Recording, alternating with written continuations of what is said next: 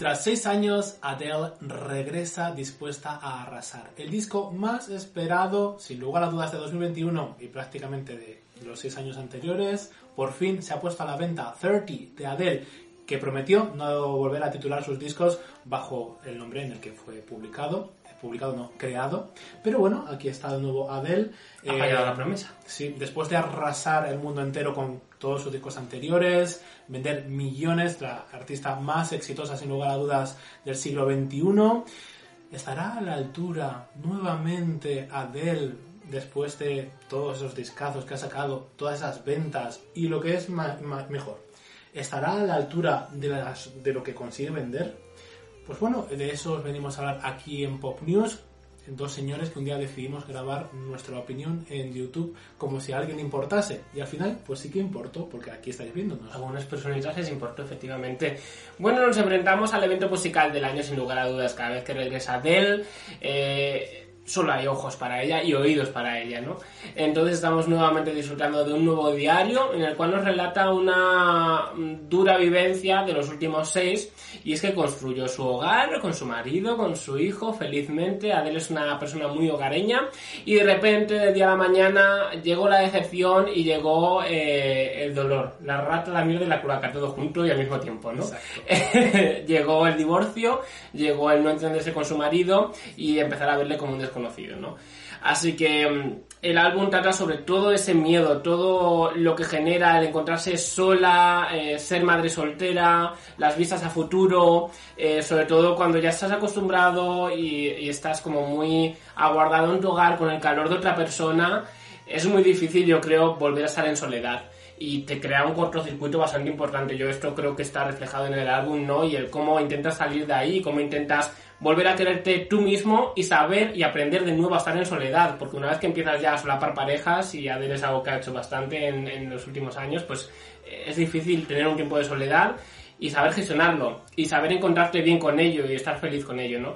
Así que es algo que aborda el álbum en sus mensajes, aborda esa sanación, aborda también la perdición, Vemos a una Adele que va eh, fluctuando, vemos a una Adele que va moviéndose a diferentes lugares. Primero vocalmente tenemos a una Adele, probablemente el mayor registro que hemos visto en Adele en toda su discografía. Es el álbum que va desde lo más sosegado, lo más tenue, lo más sencillo vocalmente, a grandes alardes vocales que nunca habíamos escuchado en Adele, como por ejemplo en el tema To Be Love, que es uno de sus favoritos. Mi favorito. Eh, y, y la verdad que es completamente sorprendente. Yo pensé que, que Adele, es verdad que a nivel de vocalista yo siempre dije, es que Adele tiene un torrente de voz, pero ya está. No hay como mucha mm, floritura, no hay como muchas tesituras eh, y este álbum ha demostrado que sí, que efectivamente Adele podía hacer muchísimas más, cosas, muchísimas más cosas con su voz que ser un torrente vocal y, y mandar tu mensaje, ¿no?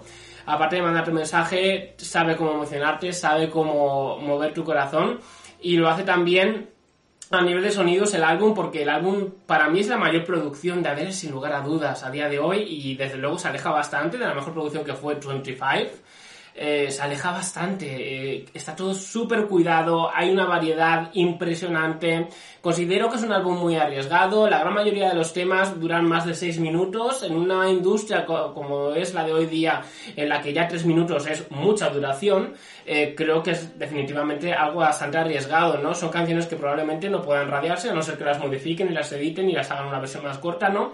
Con lo cual hay después otros temas comerciales, pero comerciales no en esa del comercial que hemos disfrutado hasta ahora, en sus baladas, con grandes melodías, no. Una del comercial que se viene pues más guerrera, más bailonga, más cañera. Tenemos Oh My God, tenemos Cry Your Heart Out, tenemos Can I Get It, canciones que son mucho más animosas y que se salen por completo de la dinámica que ha tenido Adele en la mayoría de sus temas, ¿no? Que suelen ser más baladas, aunque tiene alguna excepción en su carrera, por supuesto que sí, pero en este álbum quizás tiene más de esas canciones y, completamente sorprendente, ¿no? Porque vemos facetas de Adele eh, que se exploran de una manera espectacular, como en ese Oh My God, una faceta sexual, eh, y en Can I Get It, esa duda ante esa faceta sexual, ¿no? También. Creo que es un álbum que va llevando su historia de una manera muy interesante, eh, que también sabe cómo sorprender e impactar canción tras canción, porque es que yo cuando lo fui escuchando quedé completamente impactado ya por la primera canción con ese aire de los años 50 y 60 eh, en un homenaje a Judy Garland. Eh, Strangers by Nature se llama.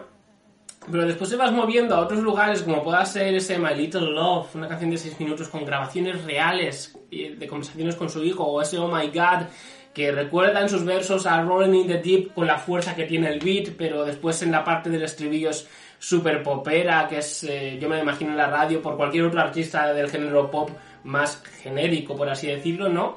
Y bueno, pues me gusta que Adele también se salga de esos zapatos en los que siempre ha estado de mujer cantautora, super seria, con su vestido negro, y que de repente se nos meta en un tema tan divertido como Oh My God o como Can I Get It, ¿no? Así que para mí eso siempre es un punto a favor, el tener una paleta de, de colores cuanto más grande mejor, para mí siempre suma, ¿no? Así que este álbum, en definitiva, es lo que es. Eh, a nivel musical es eh, una del mucho más grande que las anteriores, a nivel vocal también, y a nivel de mensaje es una sanación que desde luego es completamente emocionante y que bueno, vamos a reseñar un poco más a fondo con los cinco temas, pero antes, claro, obviamente, opina usted. Voy a opinar yo, por supuesto, porque si no, ¿qué, hago aquí? no, Bueno, a ver, eh, yo voy aquí también, para empezar, pues toda la parte técnica. Yo creo que es indudable de que este disco es el mejor producido de Adele, pero de manera incuestionable, como tú bien has dicho. yo creo que es un disco que está muy bien producido también han pasado seis años desde su último álbum.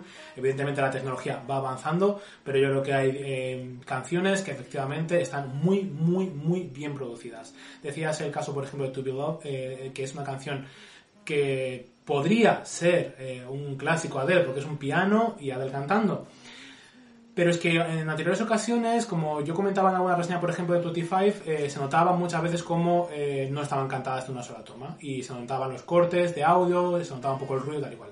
Esta canción parece que está cantada de principio a fin, parece una auténtica improvisación. Es decir, han cuidado todos esos detalles que había que pulir, yo creo, también con respecto a su anterior álbum, 25, que yo creo que también es su mejor producido. No el mejor, pero sí el mejor producido de su carrera. Este disco es indudablemente el mejor producido, suena súper bien en todos los registros en los que eh, abarca el álbum, que son muchísimos más que en cualquier disco anterior también de Adele.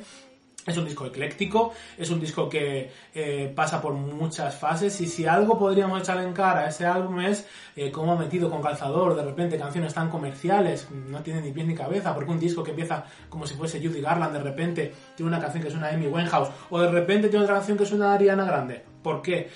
Pues tiene un porqué, es un disco que no podemos eh, obviar el mensaje que tiene y el porqué de de, la producción y el porqué de la letra y lo que está contando, es decir, tiene un sentido, no, no está hecho al azar, no es una canción que ha dicho, no, es que esto va a funcionar, no es una discográfica diciéndole, no, eh, canta una canción más estilo Ariana Grande, que esto va a funcionar, no, es una canción que precisamente habla de salirse un poquito de la zona de confort, es una canción que habla de eh, divertirse, es una canción que habla de no ser uno mismo y lo refleja eh, cantando este tipo de canciones.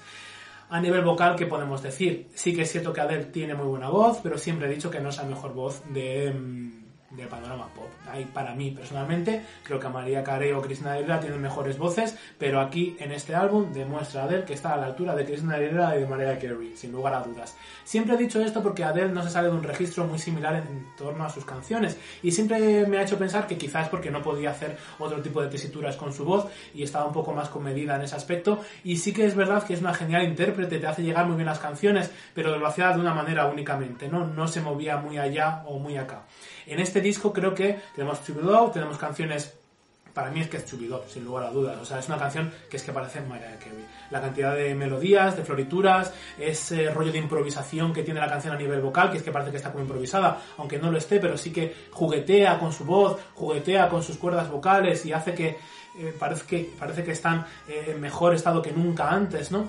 Y que te sorprende porque además lo hace en un tono que no parece prácticamente ni, ni, ni Adele, ¿no? Es un tono mucho más agudo del que suele moverse eh, Adele, ¿no? Entonces a nivel vocal tenemos una, una Adele que ha crecido exponencialmente y que demuestra en este disco que efectivamente tenemos a una Adele en la mejor, el mejor momento de su carrera a nivel vocal. Esto yo creo que son dos hechos irrefutables y luego ya entramos a valorar si las canciones o el disco te gusta más o te gusta menos, pero esto es algo que pocas personas van a poder rebatir, porque es que esto es algo irrebatible y a las pruebas me remito, es decir, que nada más que tienes que ponerte los discos para poder escucharlo. Esto es algo que es así y se acabó. ¿Qué pasa? ¿Nos gusta más el disco o nos gusta menos? Pues bueno, eso ya va a ir en gustos. Este disco yo lo he eh, entendido bajo mi humilde, mi humilde, opinión y según me ha eh, podido llegar, es un disco que es un disco muy conceptual, tiene un principio, tiene un final, con una reflexión muy interesante acerca del amor y el desamor, evidentemente, todas las problemáticas por las que ha pasado Adele eh, en su divorcio y sobre todo el encontrarse a sí misma y nuevas cosas en las que no sabía que iba a encontrarse, ¿no? como es el divorcio y un hijo o tener que estar a cargo de un hijo y a la vez tener que estar superando una ruptura amorosa con toda esa depresión, el hándicap que eso conlleva, ¿no? El tener que estar bien para tu hijo, pero a la vez tienes que pasar, ¿no? Y tener que engañar un poco o no, eh, decidir qué, haces, ¿no? Con todas estas emociones y cómo mm, em, al final tienes que ser responsable no solamente por ti, sino también por tu hijo. Entonces, toda esa área de cuestiones las aborda y, y saca unas reflexiones muy interesantes acerca del amor, acerca de la soledad, acerca de la dependencia emocional, acerca de las adicciones, acerca de absolutamente todo. Eh, qué es lo que es el amor, en, final, eh, en, definitiva, al final del día, ¿no? Todo lo que conlleva, eh, todas estas áreas de eh, evitación emocional y en que nos refugiamos, o sea, es un disco que pasa por todas esas cuestiones que todo el mundo nos hemos preguntado y que cuando hemos ido al psicólogo, el psicólogo nos ha puesto delante, ¿no? Y han dicho, bueno, pues te tienes que enfrentar a esto, a esto, a esto y a esto y si no lo superas vas a seguir repitiendo esto y probablemente nunca vas a salir de la depresión, ¿no? Es un, es un disco que habla mucho de la depresión, pero pese a hablar del divorcio, realmente no habla de un divorcio, no habla de rabia, habla de lo que le ha afectado a nivel psicológico eh, todo esto, ¿no? esta serie de cuestiones. No habla de, no entra en polémicas de cuánto me ha dolido esto, cuánto me ha dolido lo otro, no, se regodea del dolor porque es que ese disco ya lo ha hecho. Ya ha hecho un disco como 21, no tiene sentido, no está haciendo otro 21, no es un disco de desamor, es un disco de qué cojones estoy haciendo con mi vida, cómo recompongo todo esto, cómo me levanto y al final se levanta, ¿no? Y qué conclusiones saco de todo esto, y cómo coño soy mejor persona, que al final es en definitiva nuestro propósito de vida, cómo cojones llego a ser mejor persona y cómo dejo todo esto atrás. Al final es, yo creo que esa depresión de los, 40, de los 30 hecha disco, ¿no? Y, aquí está, hecha disco.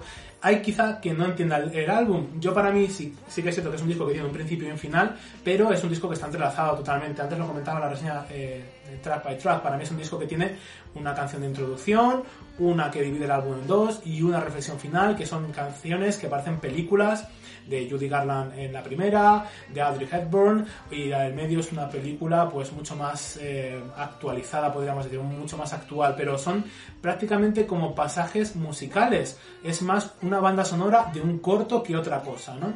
Luego hay otras tres canciones que hablan explícitamente del sexo, de la habitación emocional y de eh, cómo utilizamos eh, según qué cosas para nuestro propio beneficio o utilizamos a personas, que son las canciones más comerciales, las más superficiales y las más poperas. Esas serían las otras tres. Luego habría una parte como mucho más espiritual, con Holland, em, la canción de I Drink Wine, ¿no? ¿Cómo era? I Drink Wine y eh, To Be Love, que son canciones más espirituales, que sacan conclusiones y una reflexión sobre cómo nos sentimos con respecto al desamor. Y luego tiene canciones mucho más personales, en las cuales habla eh, mirando a su hijo diciendo que eh, me siento así, esto me ha causado estas emociones, y aceptar todas esas emociones, pasar por la depresión, por el llanto, eh, pasar por toda la mierda y rendir explicaciones. ¿no? Creo que es un disco que se sostiene en cuatro patas de, una, de una silla y Adele sostiene ahí todo ese, ese concepto. Si tú no entiendes esto y si el disco te pasa por delante como un disco más de Adele, no lo vas a entender y no te va a gustar. Evidentemente va a haber mucha gente que el disco no le va a gustar porque lo abre que parece Judy Garland. ¿Esto qué es? ¿Música de los 50? ¿Pero qué es esto? ¿Qué coño has hecho? ¿Qué es esto qué es?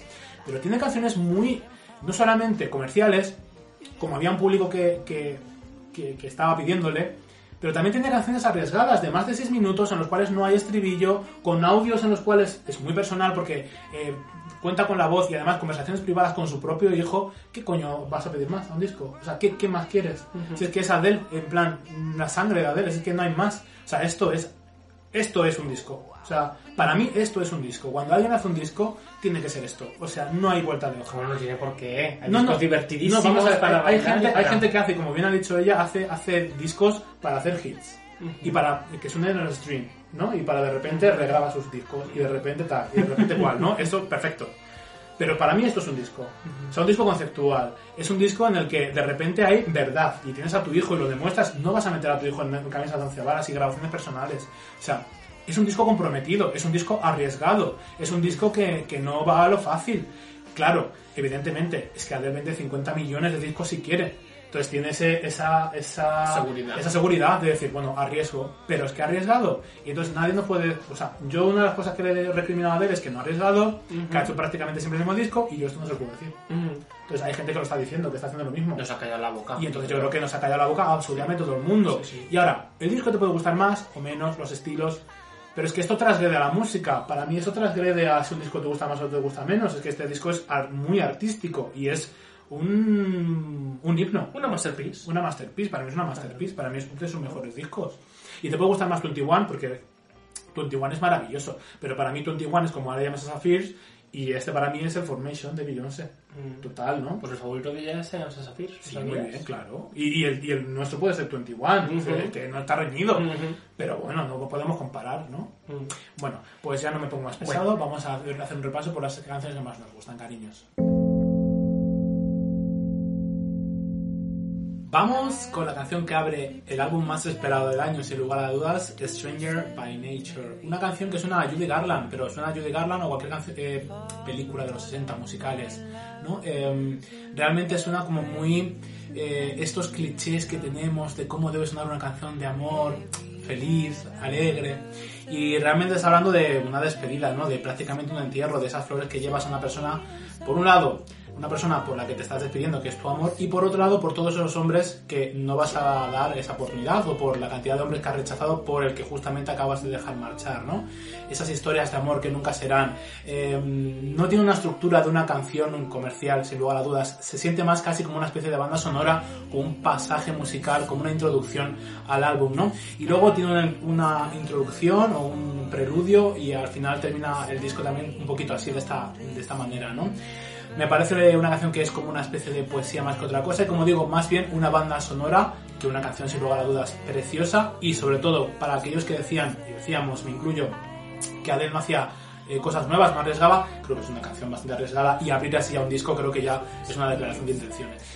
Yo creo que empezar el álbum con esa canción Strangers by Nature ya es un impacto completo, ¿no? Ya dices, bueno, a ver qué nos trae. De repente parece como una canción de cuento de hadas. Ella misma ha dicho que está inspirada totalmente en Judy Garland, así que tiene esa inspiración de la música de los 50, de los 60, eh, muy patente en ella. Y me gusta mucho la canción porque habla en términos generales un poco sobre sus mm, rupturas sentimentales, o no tanto como rupturas sentimentales, sino fracasos en general, vitales y habla sobre lo, lo impredecible que son las personas. Somos extraños por naturaleza, no puedes predecir lo que va a hacer la persona que está a tu lado, de repente la conoces y al día siguiente puede que no, y de repente te decepciona.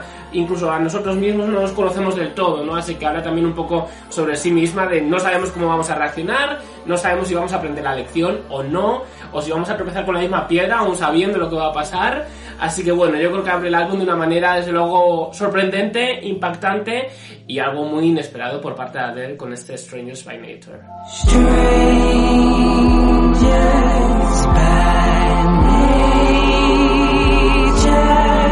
Y vamos al segundo track del álbum que es nada más y nada menos que el primer single del álbum, Easy on Me. Uno de los temas más comerciales y más Adele. Yo creo que no quisieron arriesgar con el primer single del álbum y fueron a por un clásico de Adele, Easy on Me. Sí es verdad que en, en el perfil de canciones de Adele, baladas con melodía bonita, no es de las mejores, pero tampoco está nada mal. Es una canción bonita que además hace una gran revelación sobre la tensa infancia que vivió y cómo eso ha hecho mella en ella, ¿no? Excusándose de a lo mejor ciertas actitudes que pueda tomar o, cierto des, eh, estando un poco desprotegida en cuanto a esa actitud por todo lo que ha vivido, ¿no? Al final todo eso ha hecho mella en ella y pide por favor tratarla con, paciencia, con, cariño, con cautela, porque al final todos tenemos ciertos traumas, ciertas cosas vividas que nos hacen eh, actuar de una manera u otra. Así que bueno, creo que es un tema muy bonito y muy efectivo. Fijaos cómo es muchas veces, somos eh, muchas veces de injusto, ¿no? Eh, cuando se publicó eh, 25 de Adele, eh, publicó Hello, em, decíamos, madre mía, es que ya no hay mejor canción que dentro de Hello. Y ahora que on Me, que es una canción un poco más discreta incluso dentro del propio álbum, em, estamos diciendo que no está a la altura de Adele, que es una canción floja de Adele, Tampoco que Es es a la altura, pero la sé mejor. que es flojita, que es flojita, ¿no? Entonces, claro, yo creo que como carta de presentación está muy bien porque además habla al final de lo que te habla del disco, que es em, la paciencia que tiene que tener con respecto a un mm, eh, una problemática en particular. En este caso, en esta ocasión, creo que es una canción que habla muy mucho eh, enfocándose a, su hijo, ¿no? Es decir, ten paciencia, voy a cometer muchísimas cagadas, sé que esto tú lo vas a notar, yo he sido también una hija con unos padres que se han separado, sé lo que esto conlleva muchas veces también de los hijos, así que ten paciencia, eh, soy una persona joven, no es la primera vez que me separo, estoy haciendo muchas cagadas, ¿no? Eh, yo creo que nos podemos sentir identificados, ¿no? Quizá la letra no es tan literal, pero sí que es cierto que al final la podemos llevar a nuestro terreno prácticamente pues todo el mundo, evidentemente, ¿no? Eh, ¿Quién no nos hemos sentido en algún momento que estábamos haciendo las cosas no del todo bien y estamos diciendo, jolín, ¿por qué no me das un poquito de paciencia? ¿Por qué no me das un poquito de... Sé que no estoy pasando por el mejor momento, no me estoy comportando del todo bien, mm, ¿quién mejor que nosotros, no? Para saber si realmente estamos a la altura o no y decir, a ver, por otro lado también eh, la letra habla acerca de dejar marchar las cosas, ¿no? De decir, mira, esta problemática se acabó, eh, me va a tomar mi tiempo, pero se queda atrás, ¿no? No voy a llevar todo este equipaje nuevamente que me va a seguir arrasando, es cambiar de ciclo completamente y pues la incertidumbre de no saber cómo vas a reaccionar ante eh, cosas que te van a venir de manera inmediata y que nunca te has enfrentado en la vida, como es el caso de Adel, que es un divorcio y con un hijo además que tenía no entre manos y que no sabía muy bien cómo gestionar todo esto. Así que bueno, me parece una canción que es te pone un poquito de antecedentes de cara al disco, no es la mejor canción del álbum, no sé si será acierto o desacierto, pero desde luego dentro del disco encontramos mejores canciones que hicieron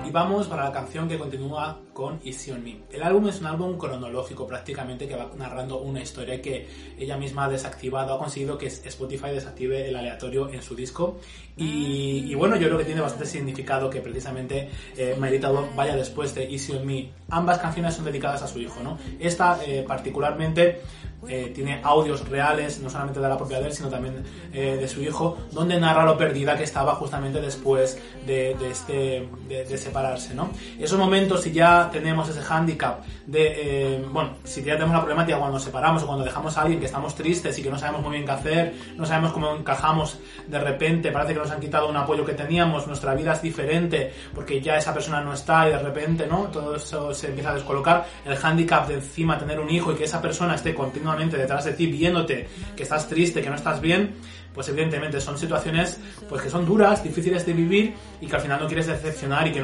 sobre todo quieres que eh, tu hijo no pase por este tipo de circunstancias, al menos que lo note lo menos posible, ¿no?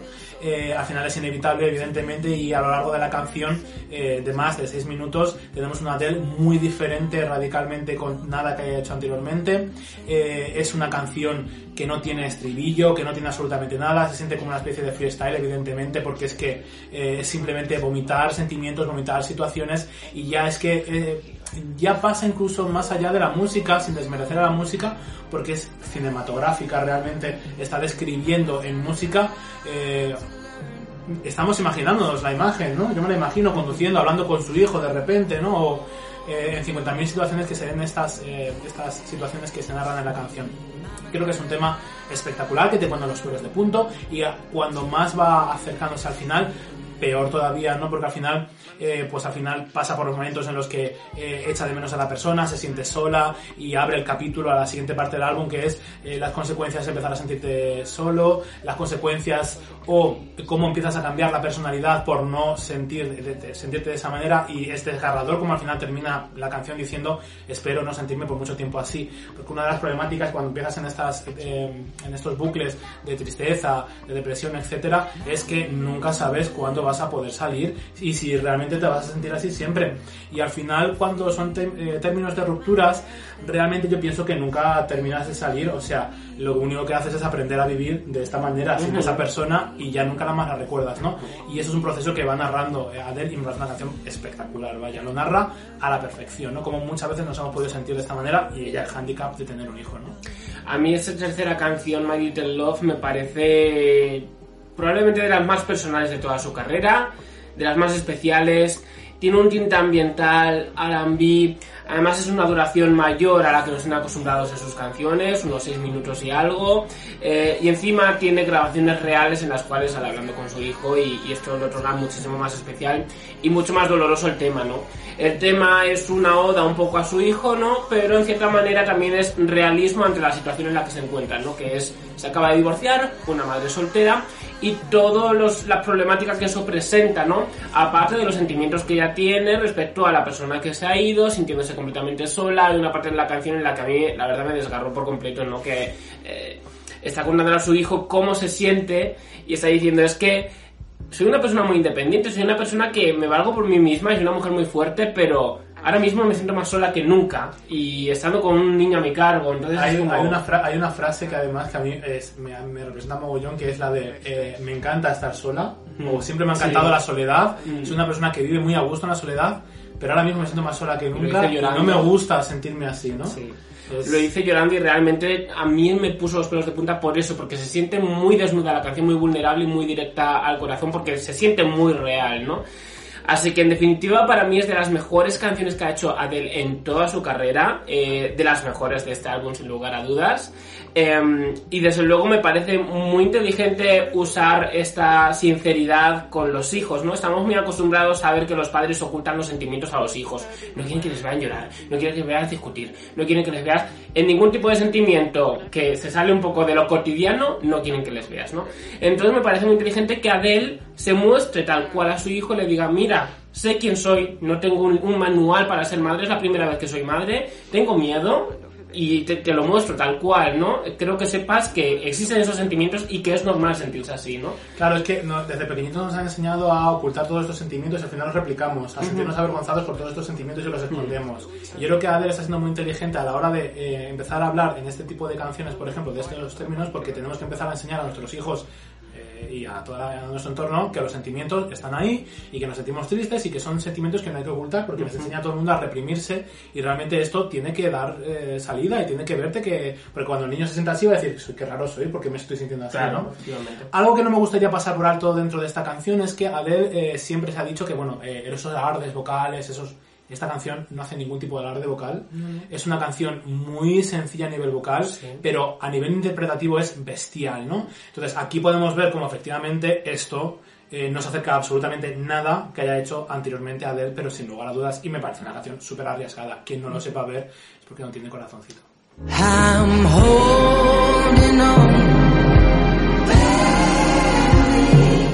el tema número 4, Cry Your Heart Out. Es una canción muy british para mi gusto, o sea, la veo súper británica. Y es una canción en la que eh, siento a una Adele en la que está relatando esa dureza de estar en la soledad, de, de estar con un hijo a cargo, todo ese miedo que tiene ahora mismo y esa desesperanza que pues, siente y... Y claro, después en el estribillo hay como la voz de su conciencia diciéndole, llora todo lo que necesites, toma todo poco a poco, ve a tu ritmo y ya verás como todo sanará. Y es que es verdad, al final si das el tiempo necesario, todas las heridas sanan. Así que creo que hasta aquí va un, un muy buen eh, paseo de cómo ir sanando una herida eh, en lo que a una ruptura se refiere y, de normalizar los sentimientos que, que generan, ¿no? Esta canción a mí, porque decías tú que era British, ¿no? Es una canción que aborda los géneros de reggae, ¿no? Y de... mm, Sí, pero es que me recuerda muchísimo realmente a Amy Winehouse. Mm. O me recuerda muchísimo a Lily Allen, que por cierto también ella misma ha dicho que es una inspiración para ella, ¿no? Y que, y que la, la siguió en la época de sus inicios, ¿no? Me recuerda muchísimo a, a, a mí es una versión de, de Inglaterra que me encanta, ¿no? De todo esto, o sea, me recuerda muchísimo a Inglaterra esta canción. Y al final pues es eso, ¿no? Que el miedo que tienen, al final, en la anterior canción acaba llorando como acabamos de decir, y la siguiente canción, que continúa, que es esta, dice pues... Eh, llora todo lo que tengas que llorar, date el tiempo. Y además nos recuerda muchísimo, como bien decía, Amy Winehouse. Amy Winehouse era una artista que también sufrió muchísimo por amor y que al final yo creo que entre unas cosas y otras eh, la depresión y las adicciones derivadas evidentemente de la depresión y de muchos temas que además Adele también aborda aquí en este disco, eh, pues la terminaron llevando a la, a la tumba, ¿no? Esta canción al final habla de eh, darte ese tiempo, no podemos ser perfectos, llora todo lo que tengas que llorar, date ese break y bueno, pues tendrás que pasar este tiempo como sea, como buenamente puedas, ¿no?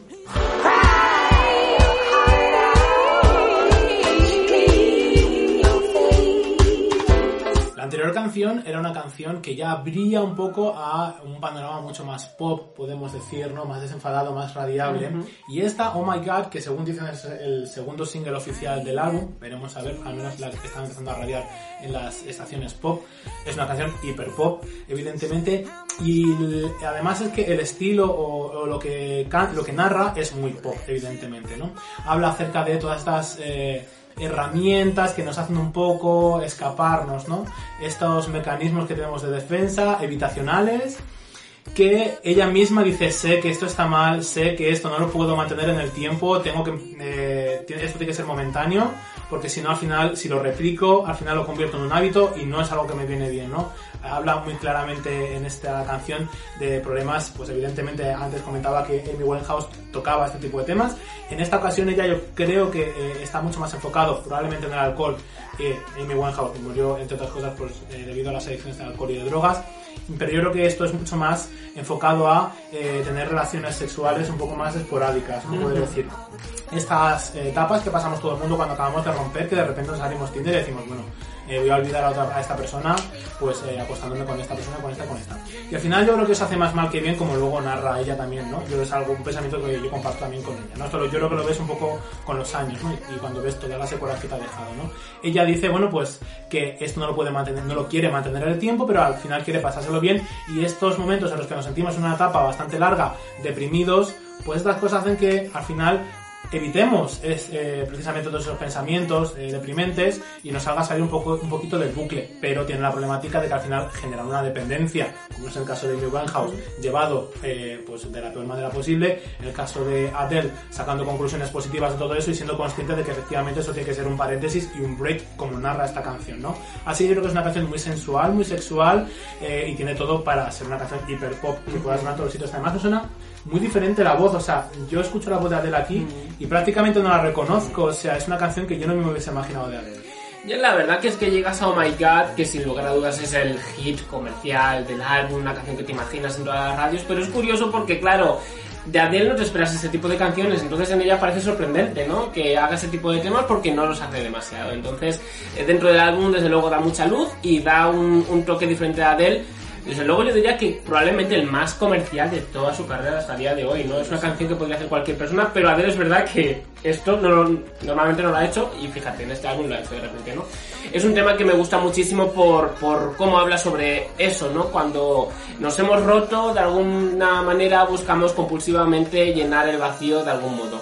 Eh, ya sea haciendo compras compulsivas, eh, ya sea acosándote con personas de manera compulsiva, eh, Drogas, y entonces intentas llenar el vacío de alguna manera, ¿no? Entonces tienes que ser consciente de que estás haciendo eso y de que esa dinámica, eh, alargarla y, y hacer que sea constante es muy peligroso, no solo para ti, sino para el resto también, porque puedes hacer daño, daño a muchas personas.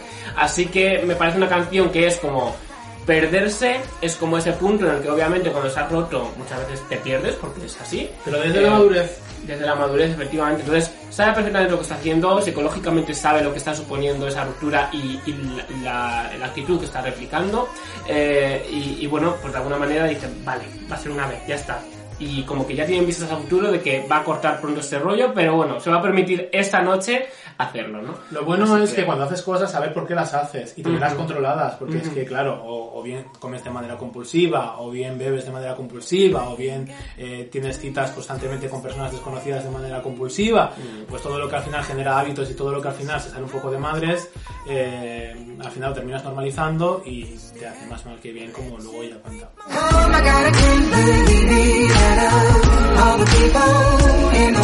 Y vamos al track número 6, que es Can I Get It, el segundo tema que puede ser un perfecto single, porque es el más comercial del álbum, junto a Oh My God.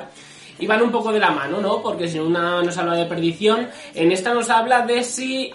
Bueno, a lo mejor no es tanto perdición, a lo mejor de repente aquí estoy viendo ya amor de verdad, ¿no? Entonces, en ese en esa desesperación en la que empiezas a conocer gente, empiezas a fantasear y empiezas a decir, oye, ¿y si esto está siendo en serio? ¿No? Empiezas a dudar de tus propios sentimientos, ¿no?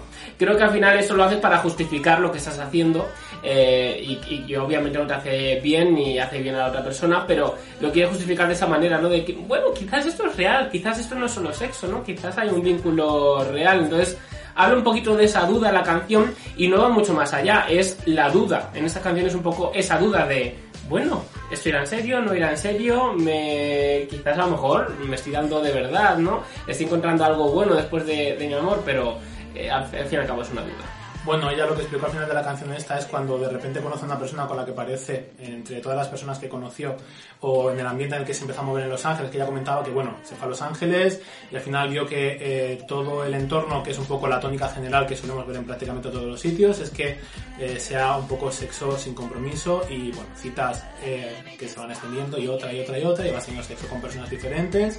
Y ella decía que duró muy poquito dentro de este círculo y que al final conoció a una persona que le hizo pues decir, bueno, yo no quiero eso, o sea, no salió de mi matrimonio para volver otra vez atrás, esto ya lo he tenido y ya tengo 30 años, es decir, eh, no me apetece seguir viviendo siendo un adolescente toda mi vida, quiero eh, ir hacia adelante, si dejé mi matrimonio fue por algo, ¿no? Y al final lo que habla es de, ¿puedo, puedo tener esto contigo, con esa persona que estás conociendo, puedo tener esto contigo cuando ya empiezas a quedar con una persona más eh, que con otra, ¿no? Y cuando ya empiezas a sentir algo, es decir, podemos fijar esto de alguna manera, podemos tomarnos un poquito esta vez un poquito en serio, ¿no? Eh, podríamos hacer esto, es eh, cuando se lo preguntan ¿no? a la persona. Además es una canción como muy divertida también, toda esta dinámica del amor y del jugueteo sexual eh, está muy bien comprendida en tres canciones que son las que acabamos de, de- de ver y esta la finaliza, podríamos decir, porque además eh, pues es eso, es ese break que te tomas, un poco más divertido para desinhibirte un poco, para salir un poquito de la, depres- de la depresión, para salir de esos momentos de, de bajón y esta canción sigue esa tónica pues con ese sonido de silbido, como alegre, como divertida, ¿no?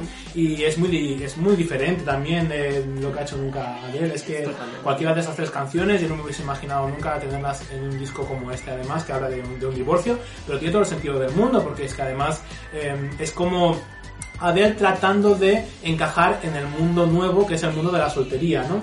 Tra- Forzándose un poquito Sí. a hacer ese tipo de cosas, así que musicalmente también lo ha representado un poco, yo Sí. creo. Entonces, si hay algo que podríamos echar en cara a Adele es que ha metido estas tres canciones con calzador que no tienen absolutamente nada que ver con el resto, pero se siente coherente porque musicalmente es lo que está contando, que es salir un poquito de la zona de confort que ya, según se pinta, es una persona como más tradicional Perderse. y perderse un poquito, ¿no? Y divertirse y salir un poco y, y ver el mundo, ¿no? Y estos son los estilos un poquito que se llevan, podríamos eh, verlo así, ¿no?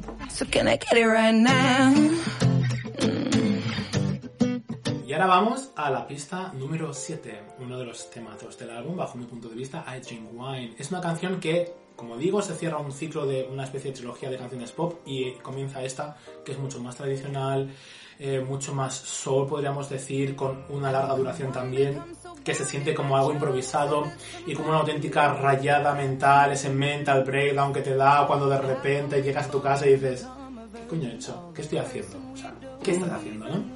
Aborda muchas cosas, o sea, tiene muchas capas esta canción.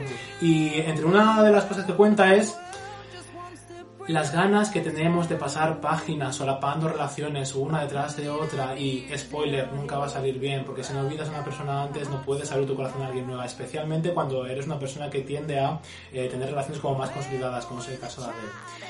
Dos, las expectativas que tenemos con referente al amor, las decepciones que nos llevamos constantemente. Cuando estamos conociendo a una persona parece que ya la estamos idealizando y queremos esperar lo mejor de esa persona y continuamente nos decepciona y al final la decepción del amor es constante, ¿no? Es una reflexión muy interesante eh, acerca de eso, ¿no?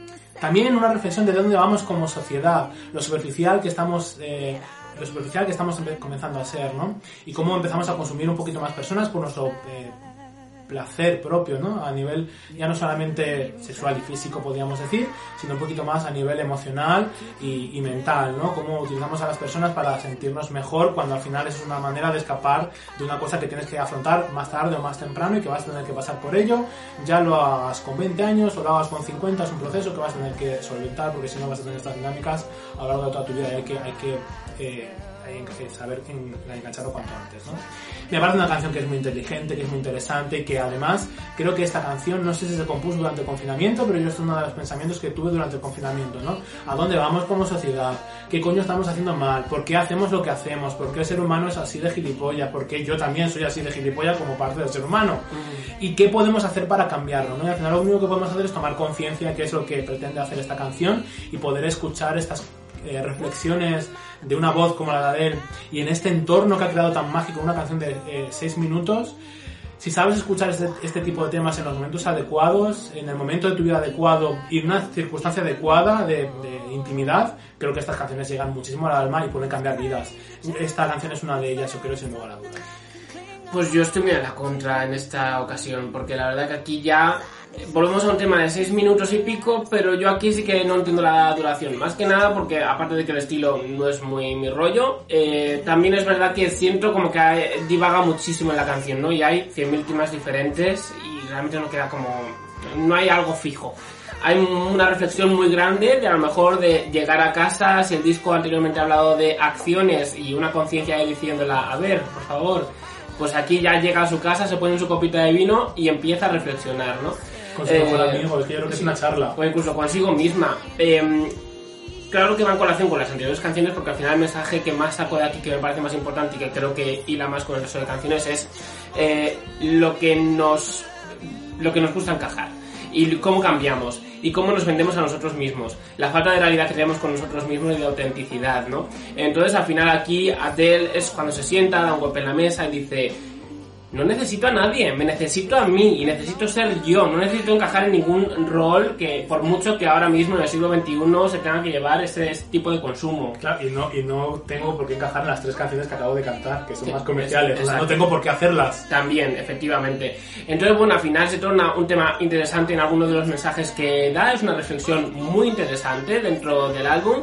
Pero sí es verdad que a mí se me hace una canción bastante monótona eh, y aburrida dentro del álbum en cuanto a lo musical. Pero para mí, es muy, o sea, para mí es muy importante ese mensaje. O sea, el mensaje de cómo cambiamos. Yo conozco a gente que ha construido su personalidad en base a la de otras y que un poco generalmente es inspiración, ¿no? Pero yo creo que hay dinámicas que repiten de manera tal, no evolucionan y al final se quedan encajadas en absolutamente vivir en la adolescencia.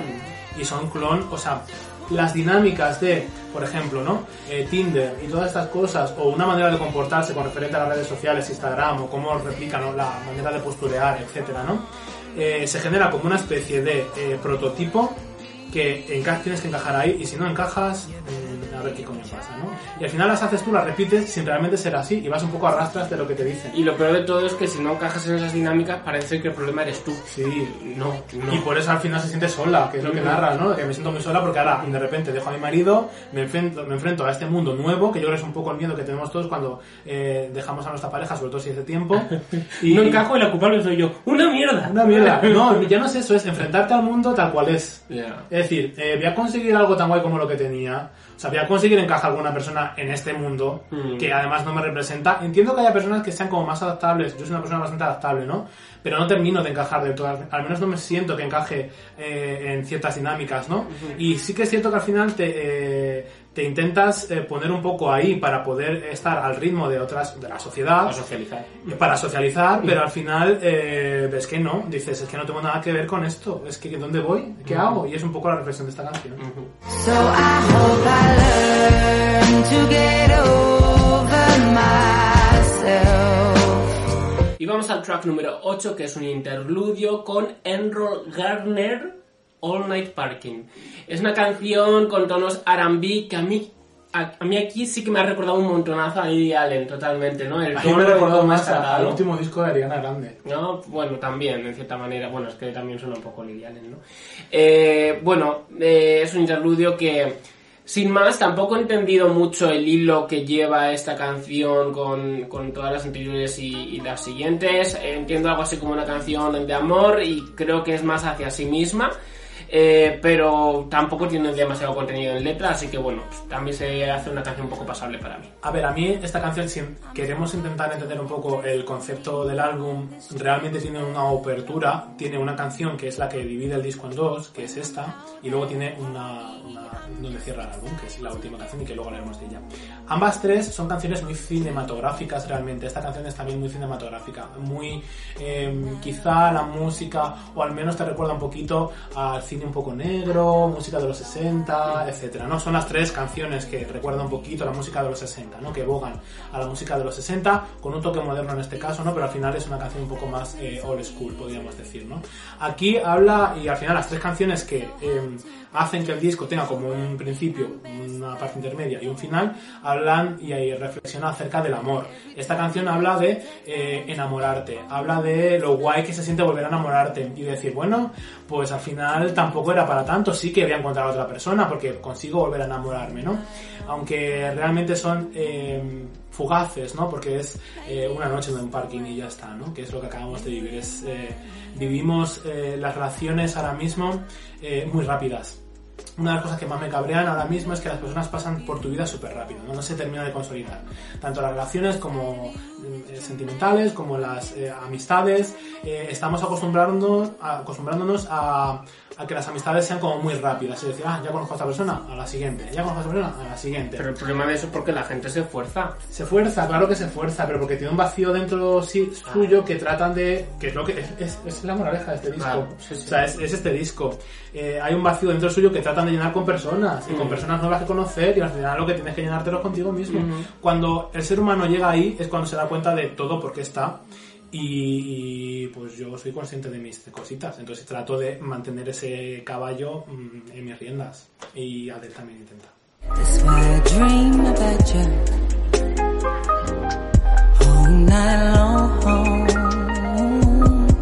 Vamos al track número 9. La canción se llama Woman Like Me. Y como dicen, a mí es que yo, yo no sabía que tenía una canción, las Little Mix se llama Woman Like Me, pero No es bueno, una versión, ¿no? no es una versión, no lo es. Esta canción, eh, ¿o ¿alguna vez os habéis sentado frente a alguien que te está dejando?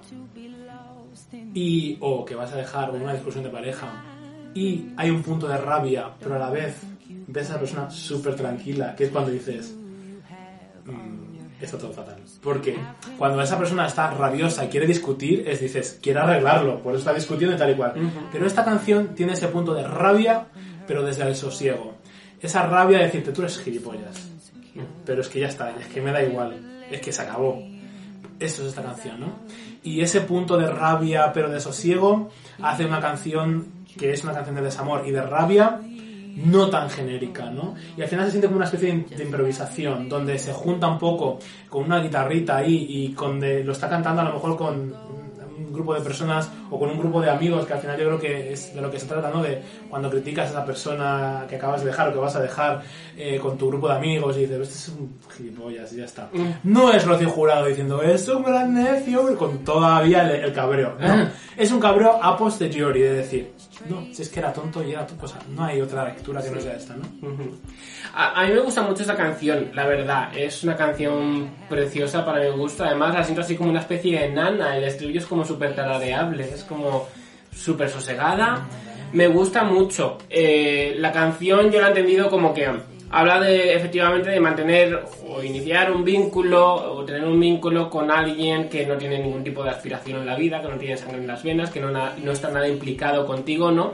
Y entonces sentir esa decepción y decir, es lo peor que podías hacer, era lo peor que me podía encontrar y te he encontrado y no sé por qué estoy aquí contigo. Así que voy a dejar de perder el tiempo porque no mereces una mujer como yo. Eh, creo que Adele al final es una mujer, o al menos así aparenta, ¿no? Ser muy implicada, ser muy pasional, si se la ve como muy entregada al entorno, que es pequeño su entorno, pero como muy entregada a eso, eh, o esa sensación que da. Y claro, por lo que necesitas a alguien más o menos a su altura, ¿no? Y si ve a alguien que no tiene ningún tipo de... Y la verdad, voy a decirlo, los hombres heterosexuales pues son muy este rol. Pasan de todo, no tienen ningún tipo de pasión, no tienen... eh, sí, cariño, sí, cariño, sí, cariño, y ya está. Entonces me da mucha pena, ¿no? Que las mujeres se tengan que topar con hombres así. Aunque en otros eh, tendencias sexua- sexuales también, también hay. Pero generalmente... Mi experiencia me dice que hombres homosexuales también. ¿Sabes lo que le pasa a los hombres homosexuales? Y bisexuales. Que les encanta como aparentar. Y entonces dicen, ay, cuántas ambiciones tengo. Pero en verdad no tienen ninguna. Están, muchos de ellos es en plan postureo todo. Y luego dices, a ver, venga, eh, a ver, tanto te gusta, venga, vamos a hacer. Y de repente te das cuenta que no tienen ni puta idea. Yo creo que el porcentaje es menor en hombres homosexuales. ¿Tú crees? Pero bueno, tampoco, te- tampoco conoció tanta, tanta gente como para hacer esta estadística. ¿no? Yo creo que Pero, no. Yo que me muevo un poco en aguas, en todas las aguas un poco, sinceramente te digo, que sí que es verdad que un hombre heterosexual en plan de manual tiene mucho menos que ver conmigo que un maricón.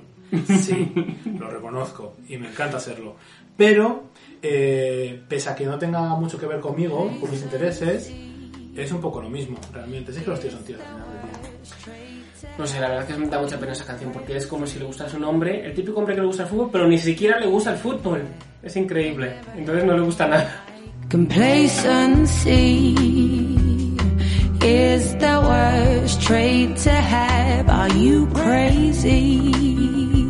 Y vamos al track número 10, estamos en la recta final del álbum y es verdad que debo decir que a partir de I Drink Wine ya las canciones se tornan un poco más clásicas, un poco más parecidas entre sí eh, y un poco más monótonas, aunque hay algunas que me gustan como el anterior Woman Like Me. En este Hold On, bueno, me la trago pero tampoco me aburre un poquitín. Eh, lo que habla de la canción es eh, sobre... eh, es un poco el Oh My God, ese, ese punto en el que dices, bueno, voy a perderme otra vez, a ver si vuelvo a encontrar a alguien, pero claro, es como, no, sabes que fue mal, encontraste a un hombre que no hizo absolutamente nada, era un mindundi, entonces ahora lo que tienes que hacer es aguantar y al final eh, el mensaje de la canción es, si no aprendes a sanar y si no te das el tiempo de sanar, va a ir todo mm, costa abajo sin frenos, ¿no? Porque al final es como si se te rompe cualquier aparato, le pones un celofán y ya, pues no, lo tienes que mandar a reparar y cuando se repare entonces es cuando irá, ¿no? Pues lo mismo pasa con las personas, tienes que repararte por completo, regenerarte, tienes que cicatrizar, entonces si pones una tirita y esperas que volver a salir y ya estar curado, pues no, es que hay que dar el tiempo, entonces eso, de eso habla la canción. Sí, bueno, eh, a ver, yo. Mi interpretación, o sea, yo creo que el disco se ha dividido en dos partes, claramente. Eh, All Night Part habla acerca de encontrar el amor, de esa historia de amor, y la segunda parte para mí tiene muchísimo que ver con el refugio de las amistades con respecto a un desamor o con respecto a haber, haber salido de fiesta, haberte la cagado, es decir, no he encontrado a la persona que quiero, ¿no? Entonces, Woman Like Me para mí es una canción que está cantada eh, desde un punto de vista en el cual está criticando a su pareja con un grupo de amigas, y, esta canción yo creo que es eh, el aliento de las personas que te quieren, eh, las palabras de aliento de las personas que te rodean. Y de hecho ya comentaba que el coro que se escucha es una canción gospel y el coro que se escucha eh, no es un coro profesional, es el coro de sus amistades más cercanas que le ayudaron a superar todas estas dinámicas. Con lo cual, em, para mí tiene muchísimo, muchísimo significado, porque al final es como esas personas que te abrazan y dicen, bueno, eh, no te preocupes, que todo llega, no tengas prisa. Y al final es que te dan muy buenos consejos, porque es cierto, es muy cierto. Es decir, tienes que tomarte el tiempo en sanar, tienes que tomar el tiempo en airear las sábanas antes de meter a otra persona en la cama. No juegues con otras personas porque vas a sentir que es amor, pero en verdad no es amor, sino que es un vacío que quieres llenar con alguien que no lo va a llenar porque no es la otra persona. Entonces tienes que darle el entierro y tienes que pasar por el duelo. Si no pasas por eso, nunca superas absolutamente nada y al final lo único que haces vas a hacer o que vas a hacer es repetir patrones, ¿no? Y esta canción habla muchísimo de eso. De ese aliento que te dan, de esas, eh, ten paciencia, pasa por este momento, pasa por esa- el, el Saturno retrógrado. Eh, Saturno retrógrado igual que retrograda luego hacia adelante, ¿no? Igual que los planetas van y vienen, pues esto es lo mismo, tienes que pasar por este tiempo. No tengas prisa por vivir, no tengas prisa por pasar por esta cosa que tienes que vivir para poder sacar también en definitiva conclusiones. Así que tenemos un miedo a pasarlo mal, que es que yo no explico de verdad. Y yo creo que es muy bien, está muy bien pasarlo mal. A pasarlo mal y a pasarlo solos también. Y a pasar Son dos por- fobias, yo creo. Pero es que date cuenta que al final no estamos solos, o sea, nos sentimos Ya. solos porque no tenemos a la persona que queremos tener. Ya. Y es una persona. Mm. Y en cambio tenemos un entorno alrededor generalmente, o no. Es que eh, el amor se manifiesta en diferentes, diferentes maneras. O sea, a mí no me falta nada más que mi gato.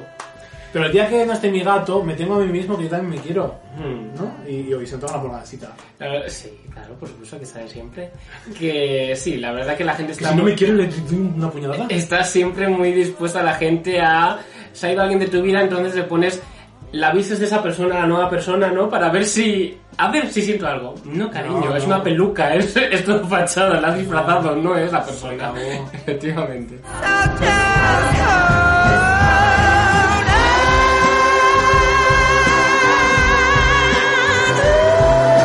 Y vamos a, para mí, la mejor canción del disco.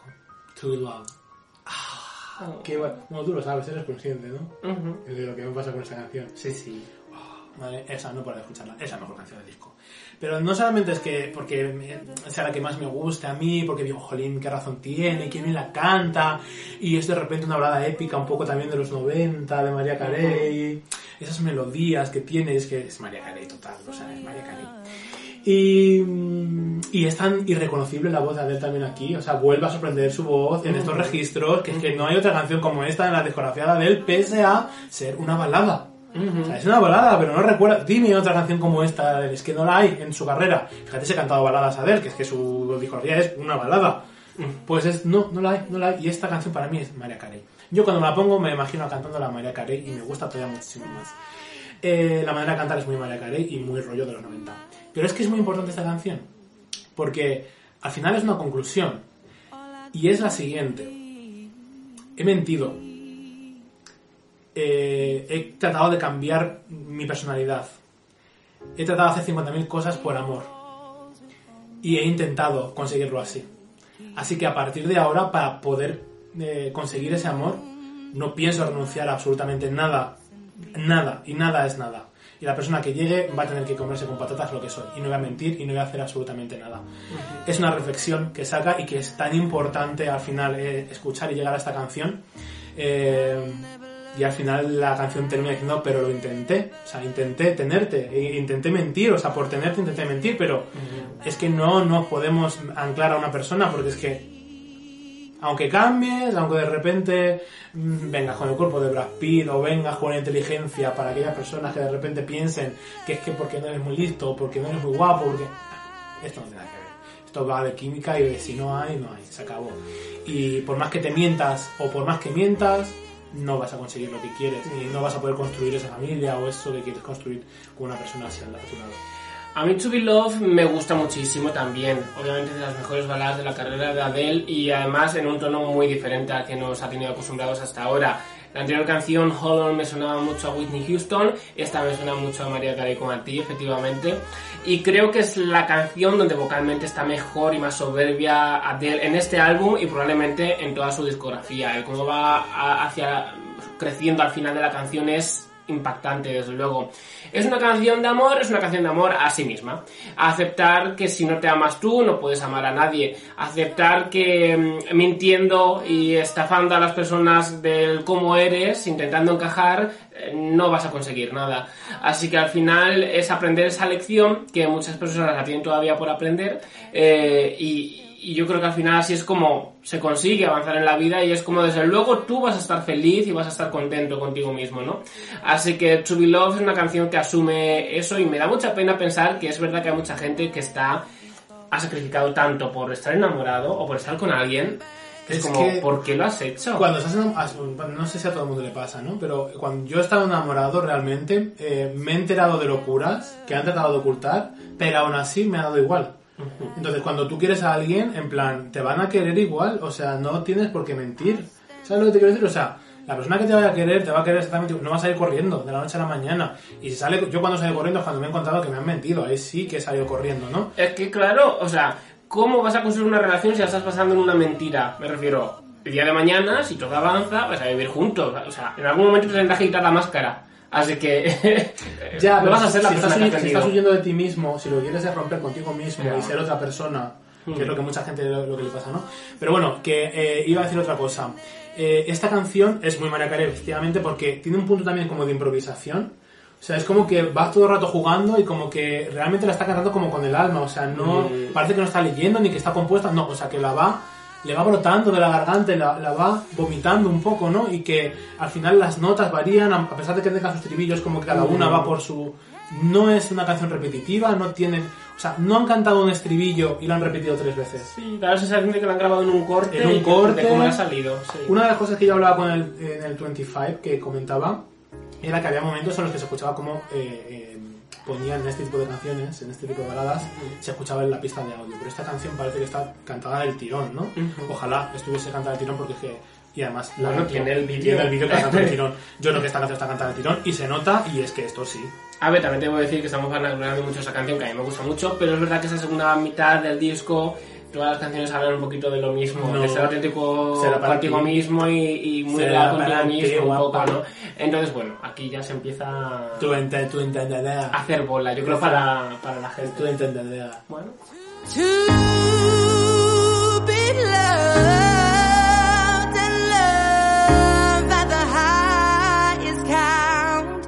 track número 12, la canción que termina el álbum en su versión estándar. Hay una versión Target con dos canciones más. Que no, tiene extra, senti- que no tiene sentido.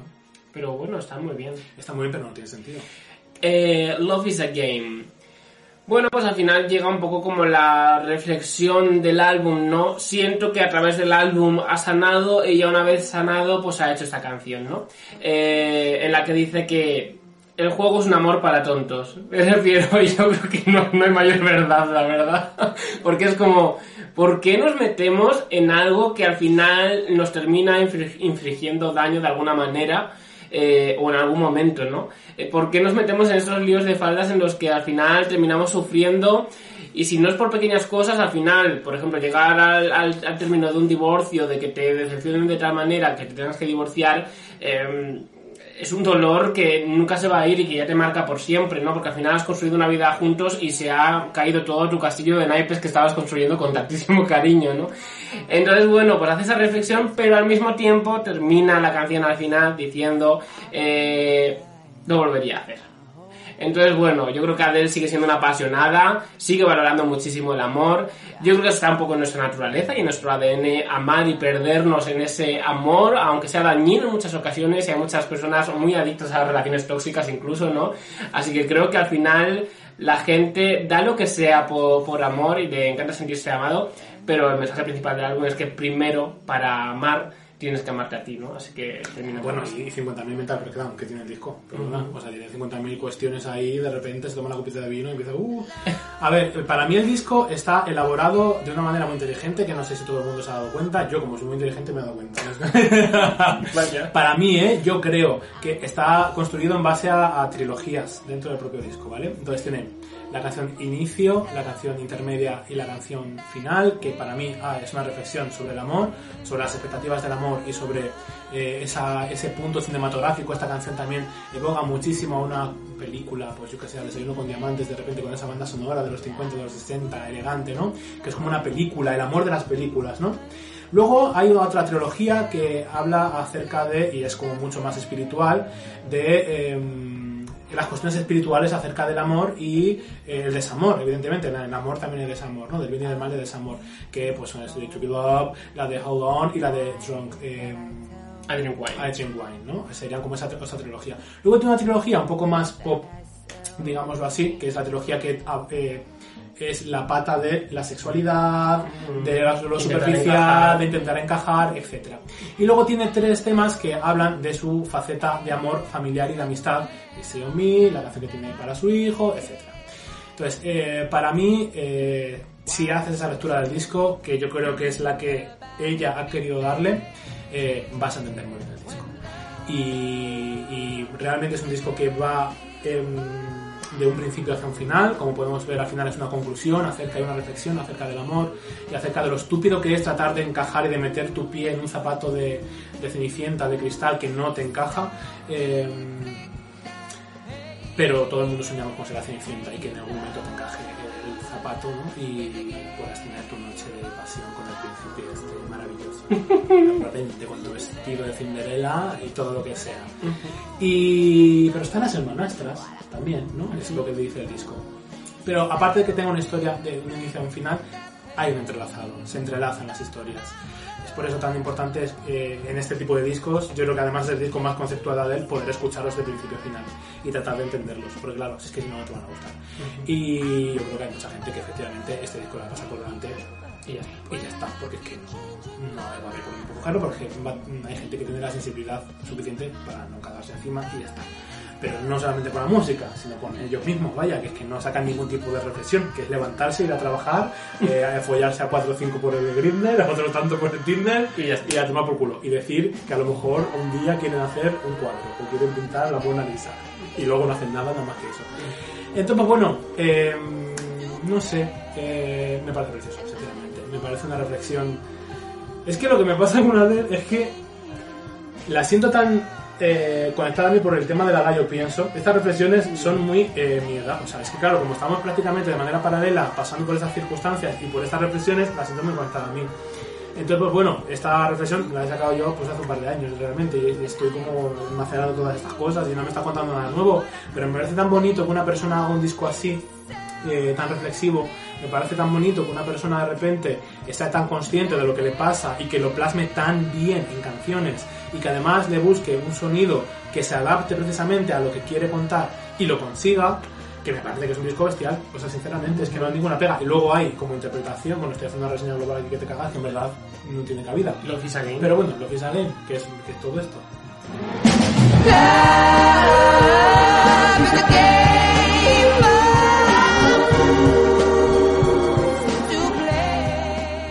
Estas han sido nuestras cinco mejores canciones. Recordaros que hemos hecho una reseña canción por canción en la que hablamos de todas y cada una de las canciones con interesantes reflexiones, porque claro, el disco es muy interesante, con lo cual da mucho pie a debate, así que os aconsejamos que veáis la reseña canción por canción eh, y ahí hablamos un poquito más detalladamente y nos explayamos un poquito más de todos y cada uno de los temas. Eh, abajo en la caja de descripción vais a poder encontrar mis siete temas favoritos, sus siete temas favoritos, cada uno como resultado este top 5 que acabáis de ver. Em, decíamos que bueno que la última parte del álbum era como más clásico. Al final yo creo que el disco es un reflejo de la propia Adele, ¿no? Y lo que te está contando es que es una mujer muy tradicional, eh, que trata de encajar un poco en la sociedad y es el reflejo a nivel sonoro también. Es una mujer muy tradicional, con música y con expectativas de románticas muy enfocadas a las, peli- a las películas de los 60, eh, de Judy Garland, de Audrey Hepburn, con ideales un poco amorosos de ese estilo. Y está encajando ahora mismo en esta sociedad que es pues las canciones más poperas. Y luego esas interesantes reflexiones que son como más clasiconas, podemos decir, y un punto intermedio entre la música de los 60 y la actualidad. Con lo cual, yo creo que a nivel sonoro eh, eh, refleja completamente no solamente lo que es Adele, sino lo que está narrando en el álbum, que en definitiva es Adele. Yo creo que podríamos decir, o al menos yo puedo decir que es el disco del año. Yo creo que ya, so- ya está todo el pescado vendido porque no creo que vaya a venir ningún álbum importante de artista importante este año, ¿no? Ya.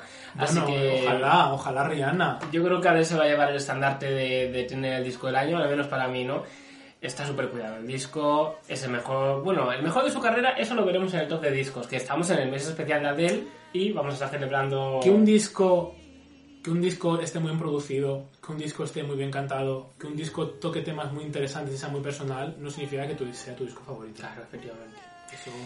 Vamos a verlo en el top de discos, también nos queda el top de canciones que de- debieron ser single o deben ser single de este, que lo, lo debatiremos en, en ese vídeo próximamente. Pero vamos a darle una nota a 30, este cuarto álbum de Adele. Yo, sinceramente, creo que Adele eh, está manteniendo un equilibrio total absolutamente. Eh, este álbum yo creo que es mejor que sus anteriores en cuanto a producción, en cuanto a todo lo técnico, podríamos decir. Emocionalmente también lo es. Eh, pero creo que es que cada uno de sus discos va por una rama un poco diferente y te toca de una manera o de otra, ¿no? Eh, entonces yo creo que yo lo voy a equiparar, creo que da una puntuación similar a todos y cada uno de ellos y yo no le puedo quitar un poco del pedestal a 21 realmente porque es que tuvo un impacto social muy fuerte, ¿no? Así que bueno, eh, yo creo que le voy a dar una puntuación de 95, sinceramente. O sea, lo voy a mantener un poco igual. Yo un 85 sobre 100. La verdad que, bueno, es un disco que me gusta muchísimo. Me- obviamente me gusta más que 25. Y que desde luego podemos sacar muchas cosas interesantes de este, de este álbum que debatir. Y, que, seguir disfrutando. Y que aplicarnos. Y que aprender, que y que aprender. aprender. Yo creo que es un disco que es eh, muy... hay que aprender. Pero además, eh, creo que es muy valiente eh, porque está haciendo temas de 6 minutos, con estructuras que no son para nada comerciales, algunas de ellas sin estribillos, como la que hemos colocado en la posición número uno que no tiene estribillo. Bueno, Eh, sí. Pero no, sí, pero es como es como un como un mantra, o sea, no es no es como una estructura convencional. Y luego seis minutos de duración, animando un poco a, lo que, a que los artistas creen también, ¿no? Creen Ujú. que sean un poco más, no sé, es que es, es todo como Se está perdiendo ya todo. Porque... dos minutos y medio, todos los streaming, no sé qué, y de repente llega con esto diciendo, tíos, mira, y todo el mundo, como decía ella, haciendo música para TikTok todo el mundo, pues yo voy a hacer música para la gente, el público desatendido. Y es que el público desatendido realmente son las personas de 30 años. Sí, la- las Es que yo no soy. TikTok, o sea, yo es que me pongo con TikTok, me he abierto TikTok y yo me pongo TikTok y está muy bien para informarte, TikTok está muy bien para informarte y para enterarte de cosas y de comida y tal. pero luego qué? O sea, yo no puedo utilizarlo, o sea, no sé utilizarlo. Entonces, pues bueno, pues Adele hace estos discos que yo pues aquí me explayo. Claro, muy bien hecho, Dabel. Y lo más importante de todo es que nos encantaría saber qué opináis vosotros Sí. de 30. Sí, ¿qué que comentéis aquí abajo cuáles son vuestras canciones favoritas, etcétera, etcétera, etcétera. Próximamente, mi colección de Adele los mejores discos, a ver, en un ranking definitivo, a ver cómo hacemos esto para desempatar. Uf, se vienen cositas. Y las canciones que debieron ser singles de todos y cada uno de sus discos, así que todavía queda un mes especial a ver por delante. Muchas gracias por vernos y nos vemos en próximas transmisiones.